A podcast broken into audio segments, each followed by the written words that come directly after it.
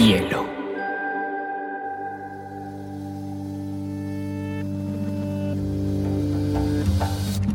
Coincide con la noción de estilo tal como se diccionario.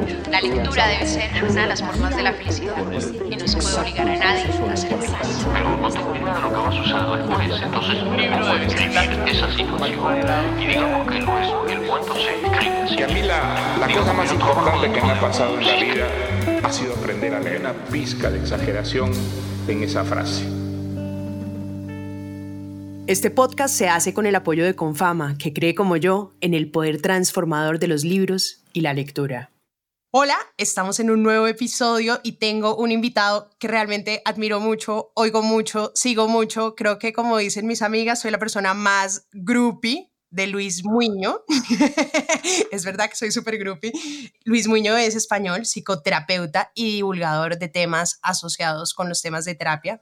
Estoy muy contenta de tenerlo acá porque además trabaja con Molo Cebriani y Mónica González, uno de mis podcasts favoritos en el mundo que se llama Entiende tu mente y creo que es el podcast que más he oído, más he aprendido, más he repasado y sobre todo tengo una fascinación especial por la forma como piensa Luis y por la voz de Luis y por la compañía que ha sido Luis estos últimos años. Entonces, Luis, estoy demasiado contenta de que estés acá en Biblioteca Personal y tener la oportunidad de charlar uno a uno contigo. Bueno, encantado, mm, te sigo, te escucho, compartimos amor por los libros y bueno, la admiración es mutua, que siempre es bueno en estos casos, ¿verdad? La estimulación tiene que ser mutua.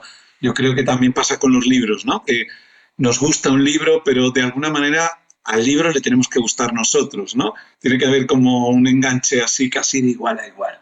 Así que empecemos desde la conversación, desde esa idea de que también a mí me gusta mucho lo que haces, María José. Muchísimas gracias, Luis. Y es que los libros finalmente no son otra cosa sino una excusa de la conversación.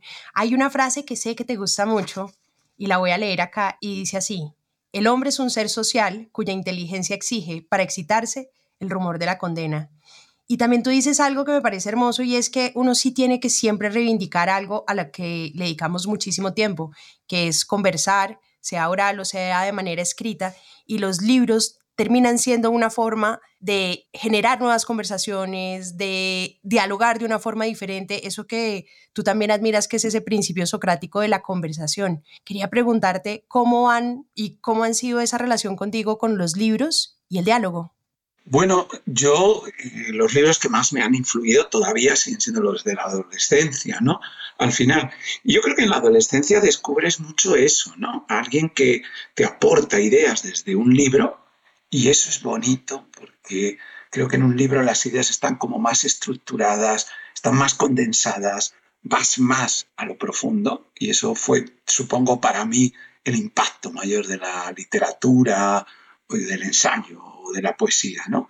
Y esas ideas que te vienen así como muy profundas, muy boom, boom, boom, ¿no? Eh, tú las respondes. O sea, yo me recuerdo dialogando con los libros en la adolescencia. Todavía lo hago, ¿eh?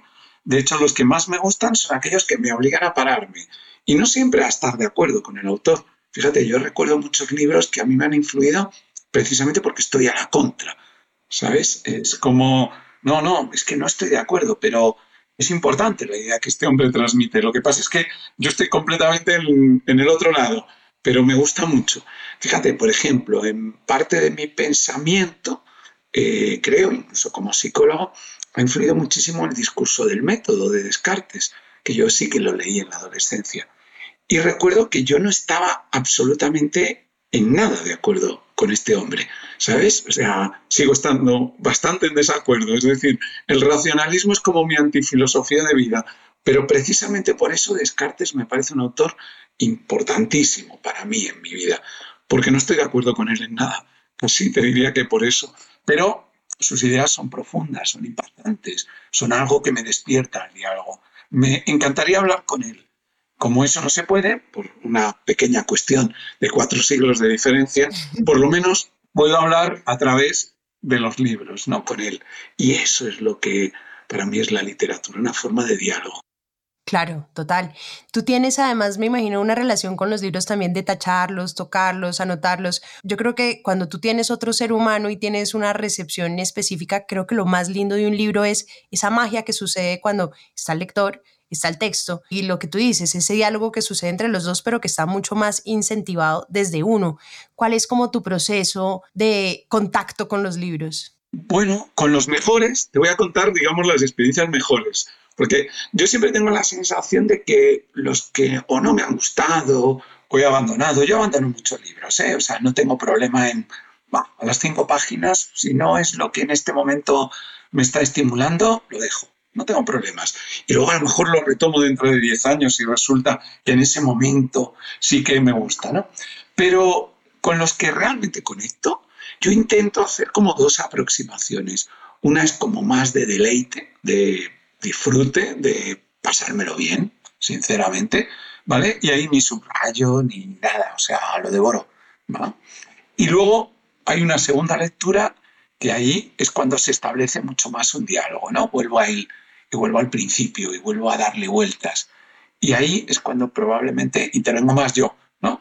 La primera es un poco de dejarme llevar. Es como una conversación, para mí, es la diferencia entre estar escuchando entre la escucha activa, por ejemplo, esto ocurre mucho en terapia, por darte un ejemplo parecido de otro tipo de conversación estructurada que a mí me gusta, en la terapia primero escuchas, escuchas durante un tiempo. Esa es mi primera aproximación a un libro también, ¿no? O sea, cuéntame. Y como me está interesando mucho lo que me cuentas, venga, cuéntame más, cuéntame más. Increíble.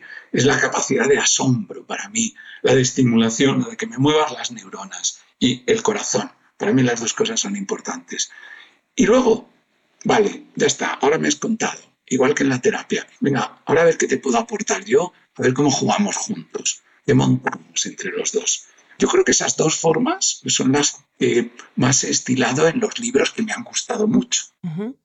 ¿Tú sientes, Luis, que en todo tu proceso de convertirte en psicoterapeuta, los libros han jugado una función? Porque también me imagino, y mucha gente utiliza los libros como terapia, ¿no? Entonces, uno tiene un desamor y busca un libro de desamor, uno tiene un proceso de duelo y busca un proceso de duelo, pero pues tú que eres uno de los psicoterapeutas pues más conocidos en el habla hispana. ¡Qué barbaridad! ¿Cómo es tu relación con la terapia y los libros para ti? ¿O cuál podría ser también para las personas en esa relación de leer un libro para hacerse una terapia de manera, digamos, intuitiva y propia? Vale, creo que es distinto. Eh, o sea, lo cuentas muy bien y creo que eso le ocurre a bastantes personas, pero creo que no es mi caso. ¿vale? O sea, yo, los libros me han influido muchísimo terapéuticamente, pero es sobre todo porque me han dado ideas y me han conmovido mucho. Pero no me han servido de terapia personal nunca. Es curioso, no sé decirte por qué. O sea, me parece una aproximación a la lectura fantástica, ¿eh? O sea, lo, entiendo perfectamente y, comprendo que se busca en ese caso. Pero a mí me, ha sucedido siempre lo contrario, fíjate. Si yo estoy en un determinado proceso, yo busco en la literatura elevarme sobre ese proceso. Quiero decir, por ejemplo, si yo estoy en un proceso de duelo, lo que has dicho, pues, proceso de duelo amoroso, desamor, yo busco en los libros elevarme por encima de mi estado actual de desamor. Ese estado lo vivo, lo, lo siento, y lo pienso, pero no quiero saber más sobre ello. Sinceramente, yo busco otra cosa. ¿sabes? Por eso yo siempre he sido, vamos a llamarle de literatura más escapista. Yo soy muy aficionado a la ciencia ficción, muy aficionado al terror, ¿vale?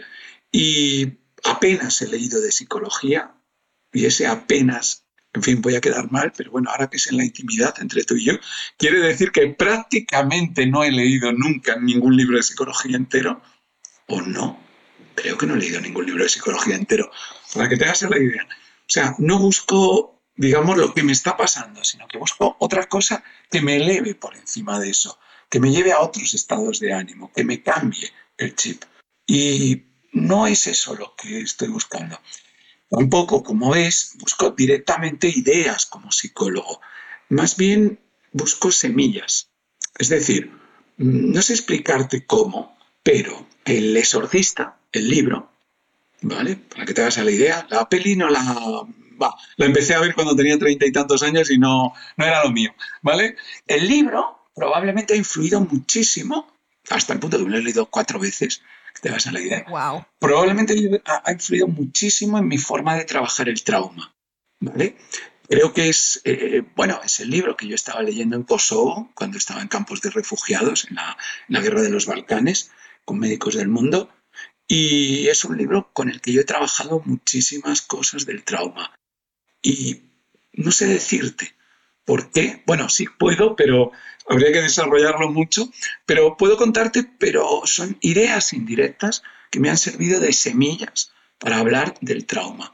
Pero yo no me pondría a leer un libro sobre trauma directamente. Tengo esa sensación de que la realidad la vivo mejor, ¿sabes?, sin literatura, digamos. Yo tengo mucha, Luis, curiosidad de cómo el exorcista te ayuda a manejar el tema del trauma. Por favor, desarrollemos esa idea. Desarrollemos eso, de verdad. Qué bueno, María José. No se me ocurriría que iba a acabar hablando de esto alguna vez en mi vida. Pues no lo tengo así muy estructurado, pero bueno, voy a intentarlo, ¿vale? Por ejemplo, en El exorcista, en el libro, ¿vale? Se habla muchísimo de la dificultad para acercarte al dolor. El protagonista, que no es el exorcista, es el ayudante, el padre Carras, es jesuita y sin embargo le cuesta muchísimo acercarse a los que sufren, acercarse a la gente que parece en cualquier tipo de de forma, porque él es más bien una persona intelectual, de estimulación, de búsqueda de, vamos a llamarle estímulos intelectuales más elevados o algo así. Y el sufrimiento de alguna manera le cuesta porque le cuesta conmoverse. Eso es algo que me ocurre a mí. ¿Eso es no ser empático, Luis? Como que no es empático. Sí, probablemente, sí. O sea, yo creo poder acercarme desde una empatía, si quieres, vamos a llamarle más racional, ¿vale? Más desde la cabeza, aunque intento que cada vez meta más el corazón. Pero yo probablemente soy más una persona a la que, bueno, pues no, no, no le es fácil tener una gran sensibilidad con el dolor ajeno, ¿vale? Ni siquiera con el mío, como para ser sensible con el de los demás. Entonces yo aprendí mucho en el exorcista cómo acercarme al dolor. ¿vale? Y cómo tratar de sentirme más conmovido por el dolor ajeno, cómo combinar eso con la apertura al aprendizaje, cómo de alguna manera el trabajar con el trauma, que siempre es como trabajar con algo que está por encima de la vida, con algo que, que se sale de la cotidianidad, te requiere una atención plena, te requiere estar ahí, ¿vale? Entonces, Tú dirás, bueno, ¿y esto qué tiene que ver con la historia del exorcista que yo conozco? Bueno, sí, perfectamente, porque si tú tienes una madre que lo que le ocurre es que su hija le dan vueltas la cabeza, ¿sabes? O empieza a levitar, pues tienes a una persona traumatizada, una persona que de repente lo asombroso, pero negativo, se ha metido en su vida. Y eso es exactamente lo que ocurre un poco con el trauma, ¿no? El trauma es lo, lo indecible, lo que no puede nombrarse, lo que es muy difícil porque no ocurre en la vida cotidiana nunca. A partir de ahí, el libro tiene muy buenas reflexiones sobre ese tema. Eh, ya te digo, es que el libro a mí me parece un gran libro sobre este asunto, aparte de que es un libro de miedo que, da un poquito de miedo, o por lo menos de misterio, que da bastante misterio. Pero fíjate para que veas qué lectura más indirecta, ¿no? O sea, sin embargo, jamás he leído, yo qué sé, a Freud en mi vida, por ejemplo, no, no se me ha ocurrido. Oye, pero me parece completamente fascinante esa lectura. Stefan Zweig, el escritor. Otro al que he leído mucho, sí, sí. Él tiene un libro que se llama Encuentro con libros y él narra una anécdota que a mí me fascina, yo creo que siempre vuelvo a esa anécdota, y él cuenta como una vez en un barco conoce a un italiano, un italiano muy simpático, pero que el italiano no sabía, él se da cuenta en un momento dado que el italiano, a pesar de ser europeo, no sabe escribir, y él se empieza a preguntar a sí mismo cómo sería el mundo para él si él no hubiera tenido la palabra y sobre todo la palabra escrita, y él se empieza a dar cuenta que su relación con los libros o sea que si él tratara de quitar todos los libros de su vida en su formación de identidad, no podría porque ya hacen parte de su identidad.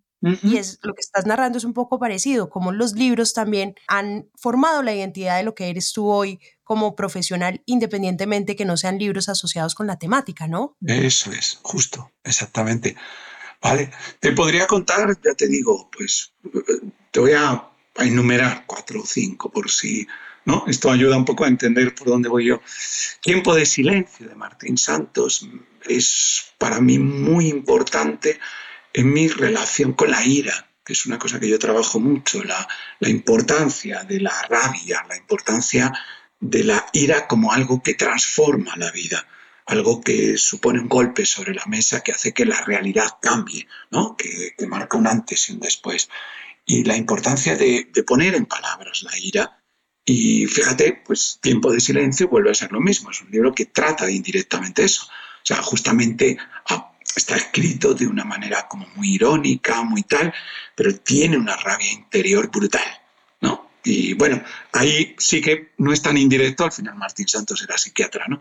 Pero sí que, para que veas otra cosa, que, o Borges, por ejemplo, a mí me ha enseñado el tener un yo interior fluido, un yo interior, una voz interior como más eh, pausada, que de alguna manera está más interesada en todo, en la vida, una buena capacidad de asombro, que es algo que a mí personalmente me ayuda mucho. O sea, yo estoy mejor cuando, mm, digamos, esto que llaman ahora, mi, voz está en flow, ¿vale? Mi voz interior, cuando mi mente está en flow. Y, yo siempre pongo como ejemplo a Borges, ¿no? O sea, la escritura de Borges, o sea, ignoro cómo sería Borges, ¿no? Pero la escritura de Borges es la de una persona, digamos, un friki, ¿vale? O sea, yo era del ¿no? O sea, lo que aquí llamamos un friki, ¿no? Que en, México le llaman un ñoño, ¿no? Pues yo soy de ese rollo nerd, un friki asombrado por el mundo, un friki que en realidad es un introvertido al que el mundo le, le, atrae y quiere aportar al mundo cosas, pero a través de una voz interior como muy basada en la curiosidad, en las historias peculiares, en el asombro metafísico que pueden dar ciertos sucesos de la vida cotidiana. Eso lo, lo he aprendido en Borges. Y yo leo a Borges cuando quiero calmarme, por ejemplo. Wow. Y vuelve a ser indirecto. Pero la poesía, me imagino, como ese poema de Borges y yo y toda esa... No, pero me sirve, mm, no sé, ficciones, el Aleph, los libros de relatos, ¿sabes? La historia universal de la infamia. Todos estos son libros que yo vuelvo continuamente a relatos de, de ese libro y de alguna manera es, eh, no sé, es como mi acercamiento. Y te voy a dar un último ejemplo, El Llano en Llamas, y Pedro Páramo, dos, ¿sabes? Los dos, bueno, microlibros. Ya me hubiera gustado que hubiera más, ¿no? De Rulfo, por ejemplo, a mí me enseña muchísimo el acercamiento a la realidad, a la realidad desnuda, ¿sabes? Que es algo que yo hago muchísimo en psicoterapia, ¿sabes? Me gusta mucho mirar debajo de la alfombra, desnudar las cosas de narrativas, digamos, más así idealizadoras. O sea, probablemente mi antioptimismo naif, ¿vale? Que es una cosa por la que mucha gente me conoce, ¿no? Supongo, ¿no? Esto de que soy como una especie de doctor House de la psicología. O sea, soy antioptimista, de ese estilo optimista libro de autoayuda. Yo lo he aprendido en No oyes ladrar los perros, en ese, en ese relato de Rulfo, por ejemplo o en, o sea, en Pedro Páramo, o sea, en muchos relatos de Rulfo, de, del Llano en Llamas, o en Pedro. Ahí está la realidad desnuda. Ahí está el acercarte a la realidad con siete frases, ¿sabes? Y decir, esto es lo que hay. Y lo demás son, lo demás son cuentos. Yo quería también que tratáramos un tema, mi querido Luis. Ahí en tu libro Entiende tu mente, tú pues tratas mucho el tema del amor pero tú eres un enemigo total del amor como concepto porque pues consideras que no sirve para nada, que son sensaciones subjetivas que no tienen ningún frente y me encanta esa descripción siempre que es, bueno, es que nosotros tenemos un neocórtex del siglo XXI, pero tenemos como una forma del cerebro que es paleolítica, entonces en realidad todos son hormonas, la oxitocina, la adrenalina que hace que uno esté como drogado en términos específicos. Y claro, como que esta postura tan cartesiana del amor, pero que está muy enfocada como en la reacción química, me pregunto si también desde la lectura te ha formado esa postura y qué has leído al respecto del amor que tengas esa visión tan radical del enamoramiento. Ah, vale. Bueno, yo estoy en contra del amor romántico, ¿vale? O sea, me gusta mucho el sentimiento de conexión profunda con otra persona. Y, eso, vale, si quieres, lo que llamamos amor compañero en psicología, me gusta mucho, ¿vale? Y, y me gusta mucho la amistad con momentos eróticos, no sé cómo quieres llamarle a eso, ¿vale? También me parece fabuloso, ¿no? O sea, yo, yo soy mucho de, ese tipo de, historias, ¿no? De encuentros. ¿Quién me ha podido influir mucho? ¿Qué lecturas?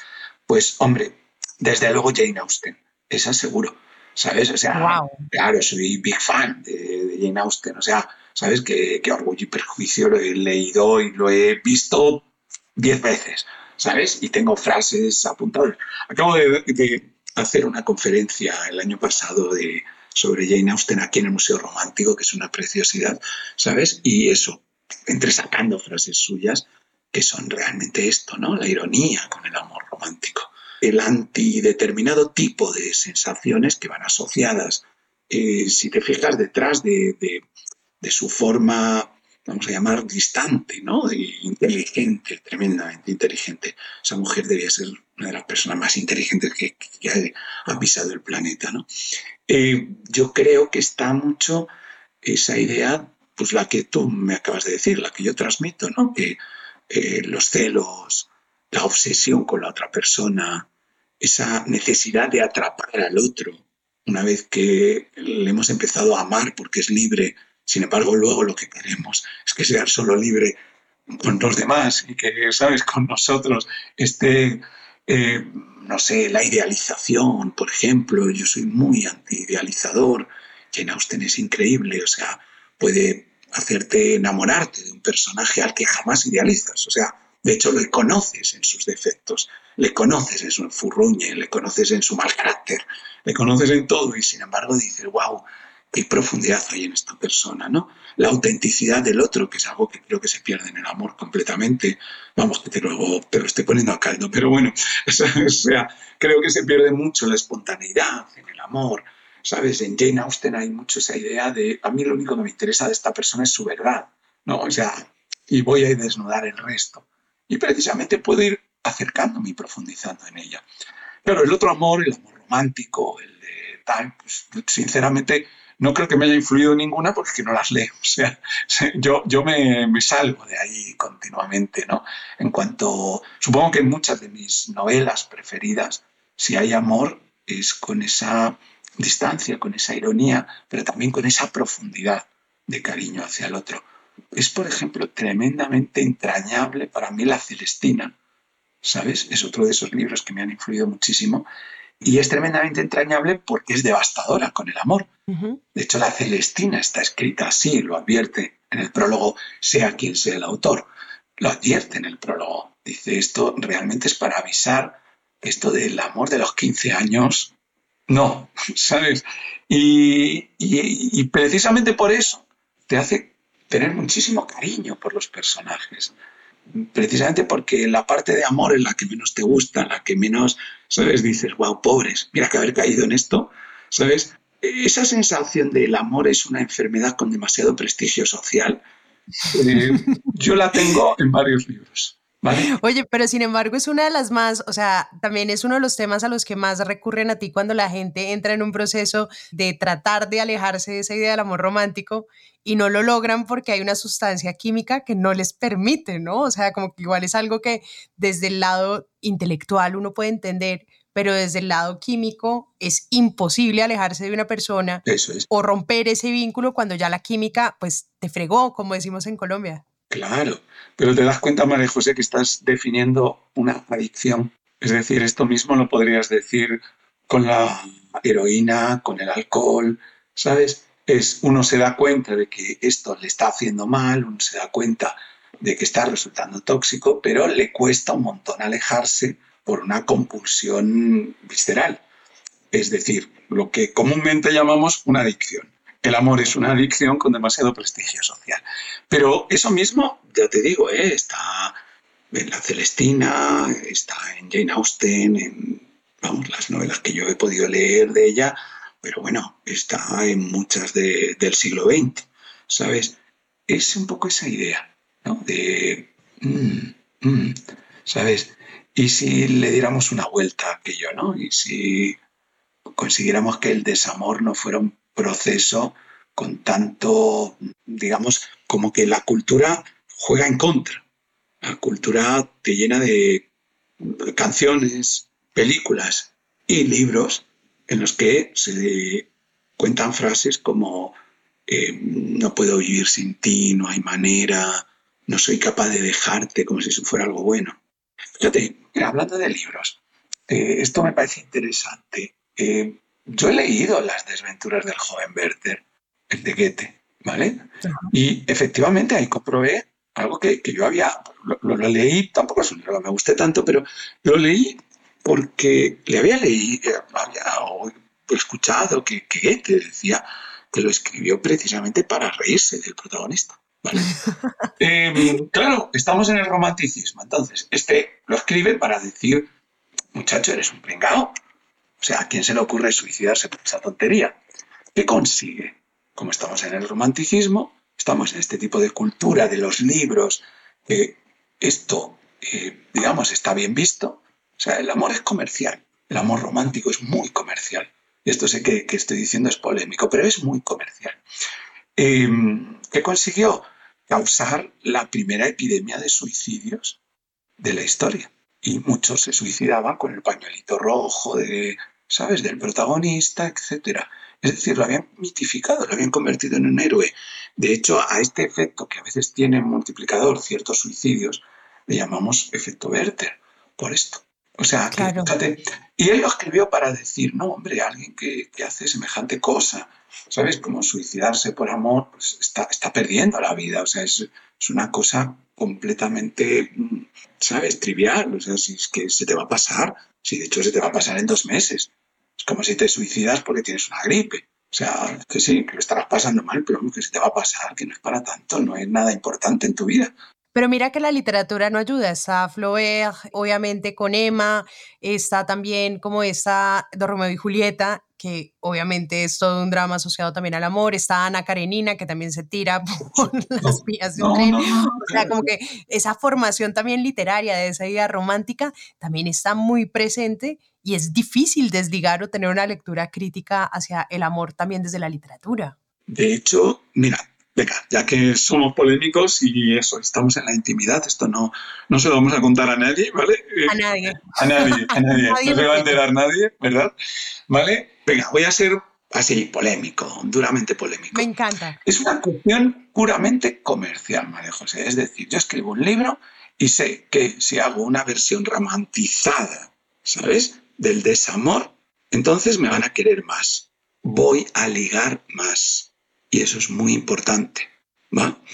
Porque de hecho, los autores que hacen ese tipo de obras para nada son unos grandes defensores del amor, ni mucho menos. O sea, Flaubert, y esto sé que, lo que voy a decir es mm, polémico, pero desde una cierta distancia a mí me parece una persona casi psicopática, ¿vale? No me parece precisamente una persona muy dada al enamoramiento, ¿vale? Shakespeare, que no sabemos muy bien cómo era y tal, esto de obras no parece precisamente, ¿sabes? Un tipo que haya tenido nunca un Romeo y Julieta en su vida, ¿sabes? Que se haya hecho un Romeo y Julieta. Podemos seguir así. Eh, Tolstoy, ya sabemos, ¿no? O sea, hace poco leí un libro que, no un libro, un artículo, se llamaba Guerra y Paz ¿sabes? En casa de los Tolstoy y bueno, o sea, lo mismo. Casi una persona, o sea, lo que menos hubo en su vida es amor. Ya te lo digo yo. Entonces, ¿por qué estos, estos autores, cuando hacen un libro, hacen una versión tan idealizada? Pues porque vende muchísimo. Porque saben que eso les da un prestigio fabuloso. Siempre ha sido así. Igual que porque un montón de autores hacen canciones de desamor así y tal. Los más psicopáticos además hacen canciones de desamor más desgarradas. Por esto, porque ligan más, porque funciona mejor, porque venden más. Simple y llanamente. De verdad estoy dispuesto a afirmar eso. Hay un tipo que, mira, ya citando por decir gente que me ha influido muchísimo, hay un tipo que a mí me encanta y, es, es, quizás el autor que más obras he leído, ¿vale? Porque para mí hay como 10 obras milagros suyas y ya es difícil, ¿no? Porque yo soy más de obra milagro, no soy de autores. Es decir, es como que me gusta mucho, pues eso, tal libro de tal autor y a lo mejor no he leído en ninguno de, de los otros, ¿no? Y este hombre tuvo una vida muy, muy consagrada a lo que podríamos llamar el amor. O sea, es una vida interesantísima, es un tipo que amó profundamente a muchas mujeres y que tuvo una vida interesantísima en ese sentido, muy profunda muy, y muy emocionalmente rica. Y es Lope de Vega. Y sin embargo, cuando tú lees a Lope de Vega, tiene un concepto de amor muchísimo menos romántico, mucho menos... O sea, Lope de Vega no tiene un Romeo y Julieta ni falta que hace. Sin embargo, yo leo al Lope de Vega muchísimo, eh, digamos, amor al amor de verdad, al amor profundo, a esto que yo llamo amistad con momentos eróticos, esta comunión de almas, algo que no tiene nada que ver con el amor romántico. ¿Vale? Eh, en Lope de Vega hay muchísimo de eso. Y el único, em, e, e, el único que tiene, yo creo, que realmente es como muy así de romántico de celos, la única obra de teatro que tiene así, justamente es para denigrarlo. O sea, es una especie de, digamos, eh, obra así psicopática. ¿Sabes? Es el castigo sin venganza. ¿Sabes? Es como... Es un crack del amor. Es que es el amor de verdad.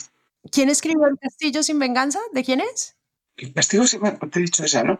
Que no me acuerdo el título de la de López, que hay una de Calderón Ahora no estoy seguro, mira a ver. A ver mira. O sea, hay una de Lope y una de Calderón que siempre confundo.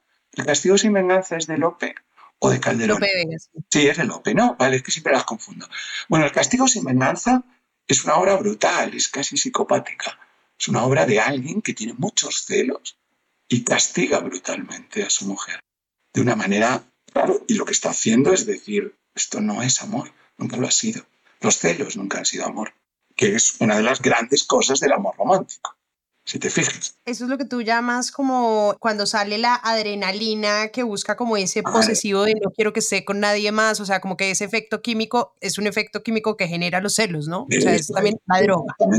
Va junto, claro, o sea, claro, esa sobredosis de oxitocina, noradrenalina, ¿sabes? Helen Fisher lo cuenta muy bien en sus libros, ¿no? La bioquímica del amor. Y ese efecto químico, que es el amor romántico este que mitificamos, que no deja de ser una sensación.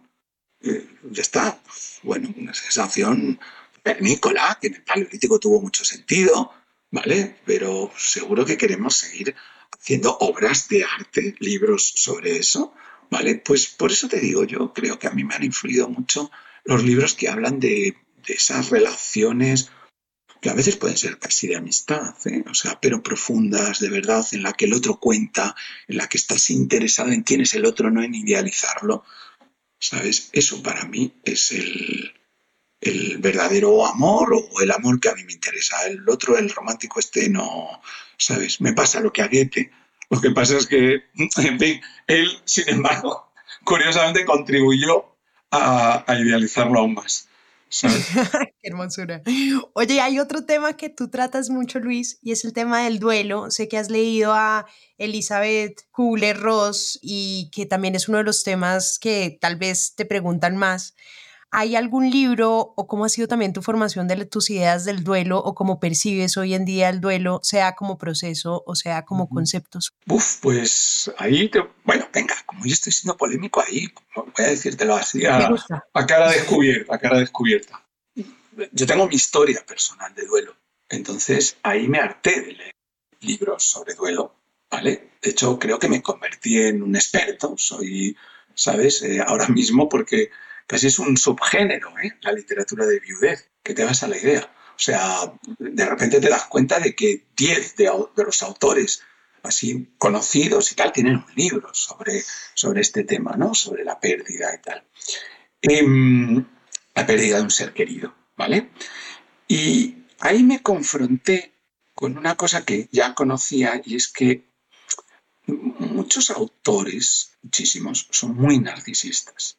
Y cuando yo leía libros sobre duelo, me daba la impresión de que en esos libros solo estaba el autor, no estaba su duelo y no estaba la persona la que ha perdido, ¿vale? O sea, no te voy a citar, pero incluso algunos que son muy conocidos, ¿sabes? Que son como los típicos libros que se citan sobre esto, a mí me parecieron un prodigio de narcisismo. O sea, es como un libro sobre sí mismo. Dices, pero bueno, ¿a ti no te ha afectado lo de perder a tu marido? ¿No te ha afectado lo de, ¿sabes? Lo de perder a tu hija. O sea, parece que no, porque realmente sigues hablando de ¿sabes? Y eso a mí me molestó mucho, hasta el punto que los dejé todos. Menos una autora que no me interesa tanto literariamente, pero me parece una persona súper honesta y muy poco narcisista, que es Rosa Montero. Rosa Montero tiene un libro precioso, que es algo como la estúpida idea de no volver a verte. No me acuerdo el, adjetivo que utiliza. Sí, sí, yo sí sé cuál es. La ridícula idea de no volver a verte, que hace el paralelo entre Marie Curie y la muerte de su esposo Pierre, y la muerte de Pablo y el duelo de las dos, y hace como una historia paralela de cómo es vivir al amor cuando tu ser amado se ha muerto. Se ha muerto, eso es. ¿Cómo seguir amando? Fíjate que estamos hablando de algo, de un proceso, de una relación, no de ti mismo, ¿sabes?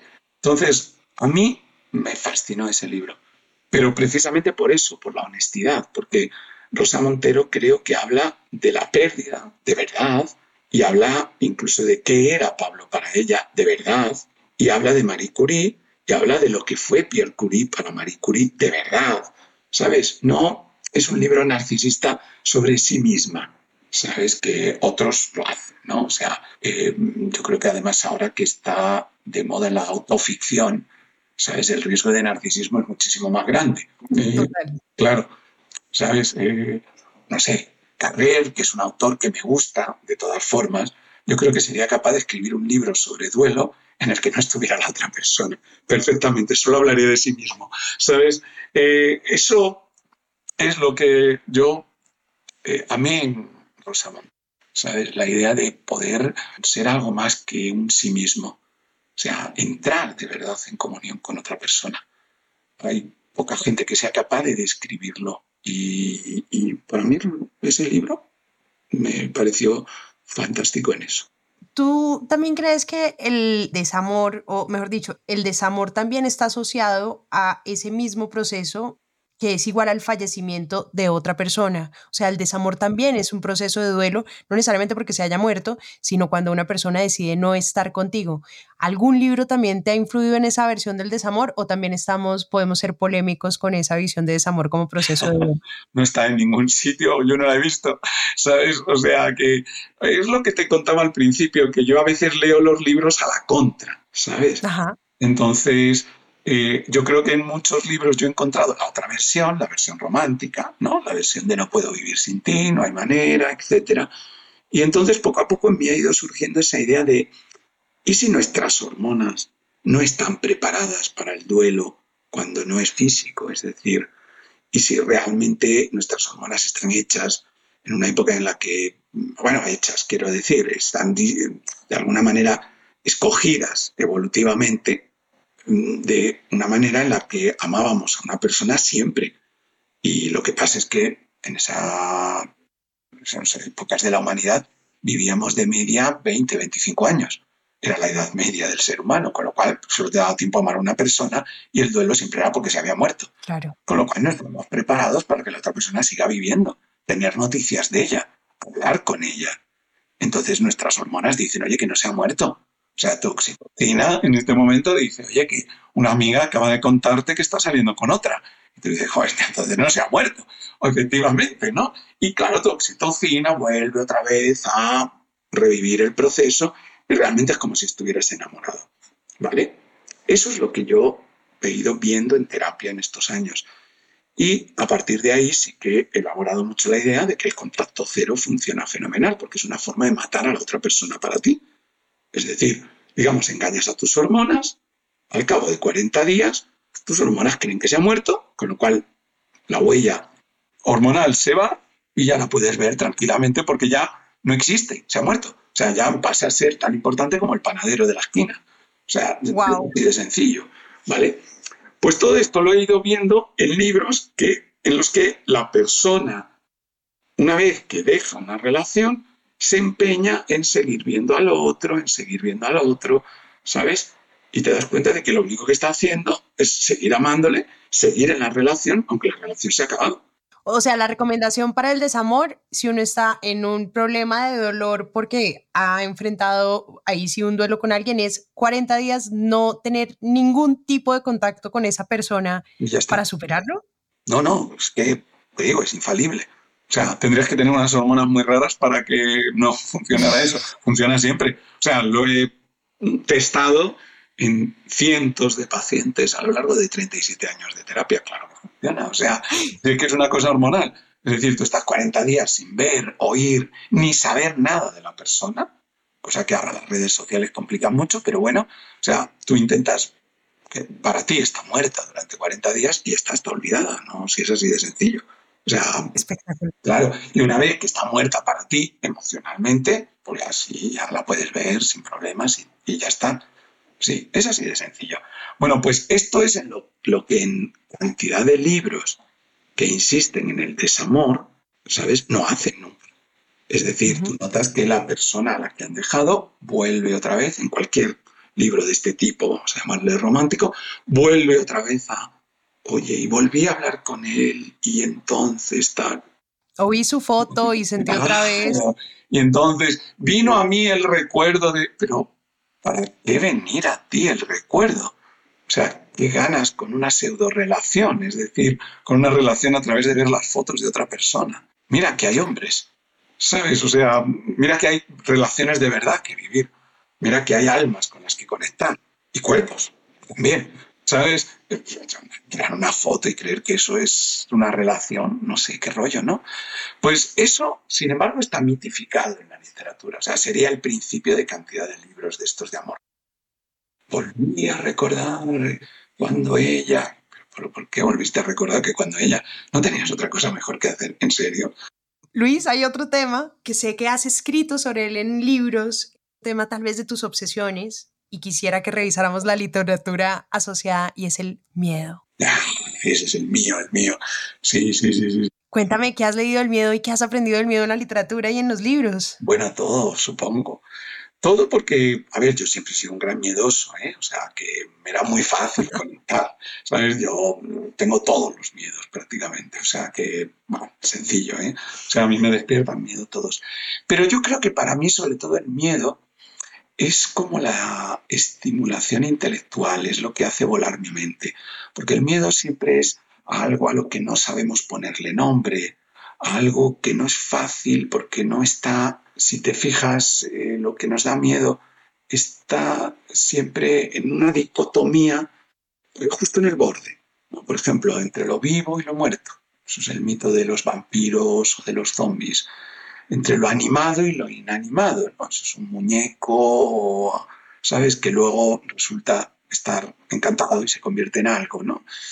Entre, de alguna manera, lo intangible y lo tangible, ¿no? Como los fantasmas. O sea, siempre es en algo que se sale de las dicotomías que usamos fácilmente en la vida diaria. Y eso te obliga como un poco a pensar. Yo creo que el miedo ilumina zonas oscuras. Por lo menos a mí me sirve para eso. Y eso es lo que me ha ocurrido, pues, no sé, otra vuelta de tuerca de Henry James, por ejemplo. Es una, pequeña novela, es una novelita que escribió él, maravillosa, y para mí, maravillosa, porque está perfecto para quedarse a medio camino entre lo inventado, digamos, lo psicótico, y lo real, lo neurótico. Es decir, eh, con una frase más, es una mujer eh, que tiene esquizofrenia, la protagonista. Con una frase más, es una mujer que está viendo fantasmas. Tal como la escribe Henry James, no sabemos qué es. Nunca. O sea, acabas la novela y no sabes qué es lo que está ocurriendo ahí. Y eso es lo que me fascina. El miedo ilumina también, para mí, sensaciones mm, distintas a las de la vida diaria. Sensaciones que no son las habituales. Las otras prefiero vivirlas, ¿sabes? también la literatura me sirve para ir más allá, ¿no? Sensaciones que normalmente yo no podría tener. Y eso ocurre mucho con, el miedo, eh, que te lleva a lugares y a imágenes que son muy potentes. A mí me ha influido Stephen King, por ejemplo, muchísimo, porque él siempre parte, siempre juega con, él escribe los libros así, una imagen y a partir de ahí sigue. Y esa imagen reverbera un montón de cosas. La imagen del payaso de It, ese payaso que de alguna manera es el alma de una ciudad en la que ocurren siempre cosas eh, extrañas, mm, tristes y completamente irracionales. por ejemplo, IT me ilumina mucho sobre la psicogeografía, que es una cosa que eh, es un tipo de sensación que yo tengo. O sea, yo llego a sitios y digo, uff, qué mal rollo da esta ciudad. ¿Vale?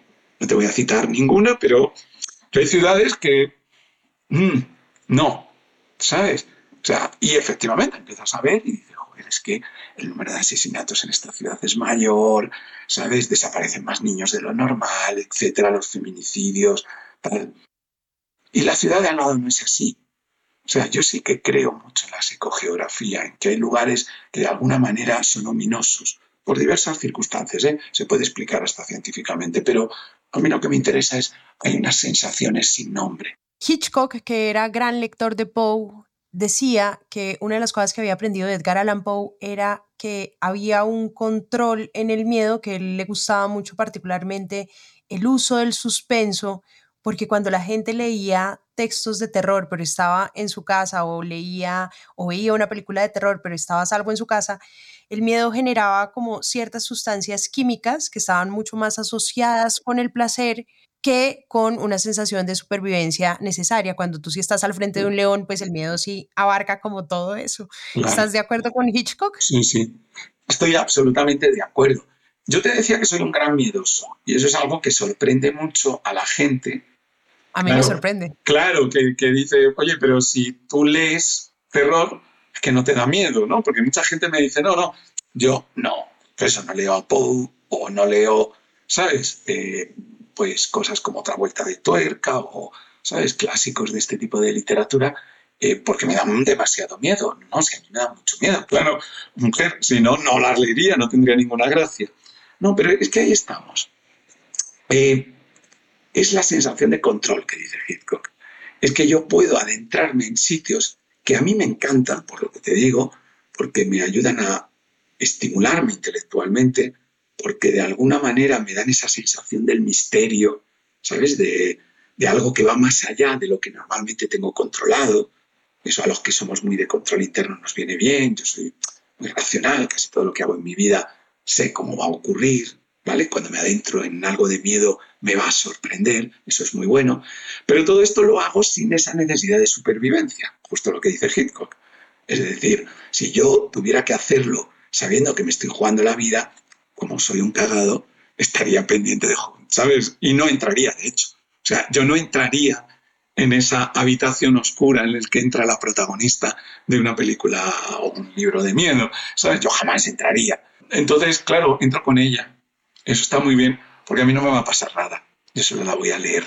Y puedo tener esas sensaciones que son muy endorfínicas para mí.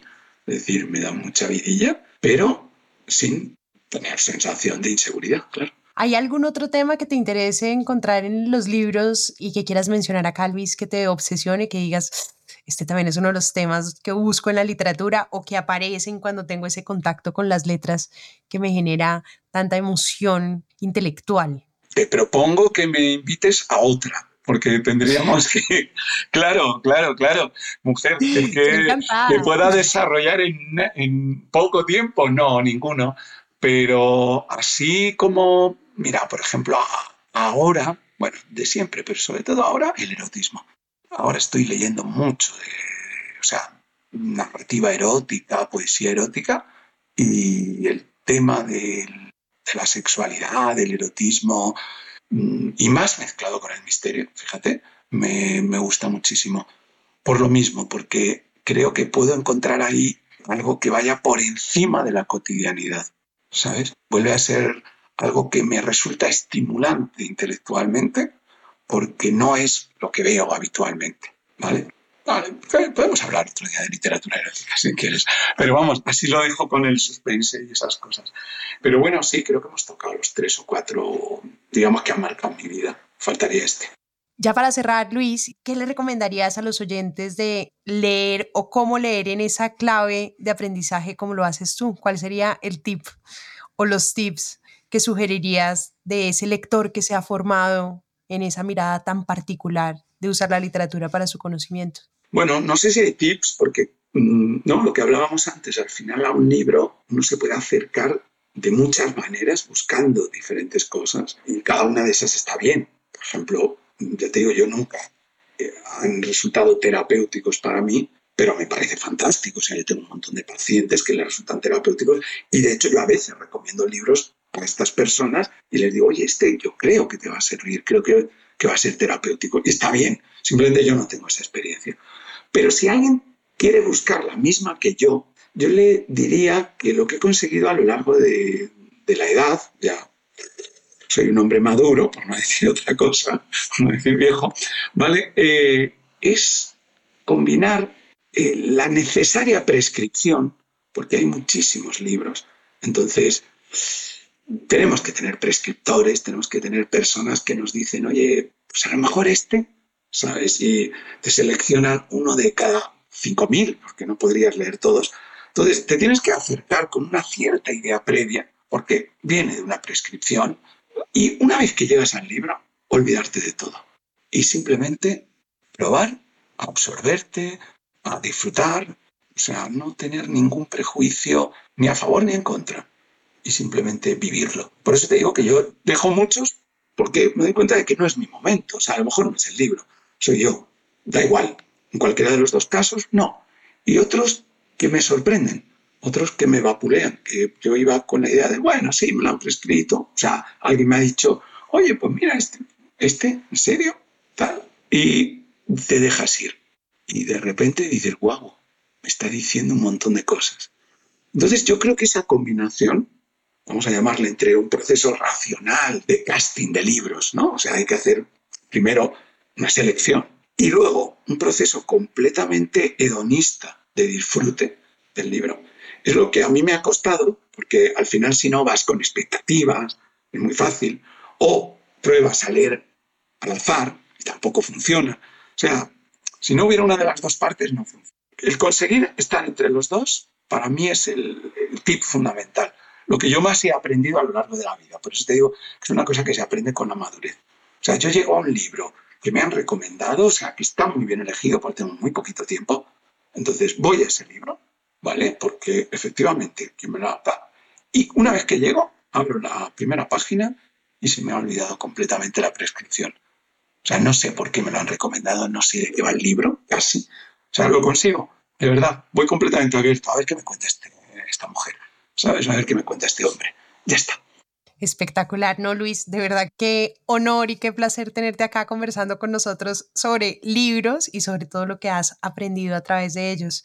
Ojalá sea la primera de muchas charlas, porque lo único que quisiera es seguir esta conversación. Nada, muchas gracias a ti por invitarme. Eh, estoy muy a gusto hablando contigo, o sea que, que sí, que haya muchas más conversas de estas. Espectacular. Bueno, y a todos los que nos están oyendo, muchas gracias por su compañía.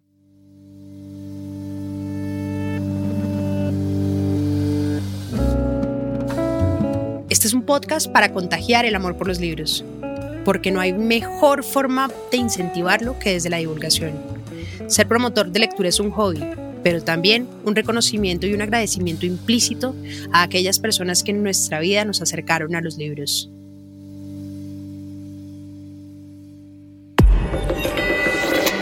Hielo.